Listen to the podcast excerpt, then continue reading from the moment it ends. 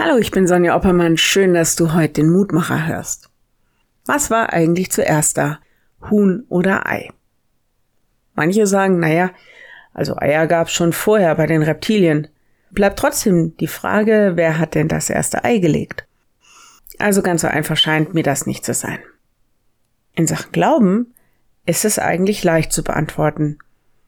Auf die Frage, war da zuerst Gottes Liebe zu uns oder ist seine Liebe eine Konsequenz unseres Glaubens an ihn, ist die Bibel ziemlich klar und eindeutig. Lehrtext heute, darin besteht die Liebe, nicht dass wir Gott geliebt haben, sondern dass er uns geliebt hat und gesandt seinen Sohn zur Versöhnung für unsere Sünden. 1. Johannes 4, Vers 10. Das wird mehrmals im ersten Johannesbrief deutlich betont. Unsere Liebe zu Gott, überhaupt unsere Fähigkeit zu lieben, hat ihren Ursprung darin, dass Gott uns zuerst geliebt hat. Damit ist er auch derjenige, dem alle Ehre gebührt.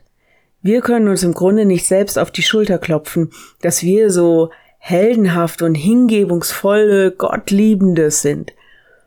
Schön, wenn wir Gott lieben, aber das geht nur, weil er uns erkennen lässt, dass er ein Gott voller Liebe zu uns ist und weil er uns damit quasi hineinruft in seine Arme.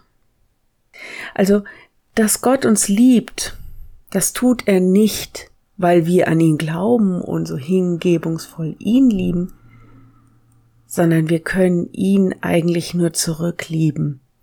Glauben und Lieben ist im Grunde eine Antwort auf alles das, was Gott längst für uns getan hat.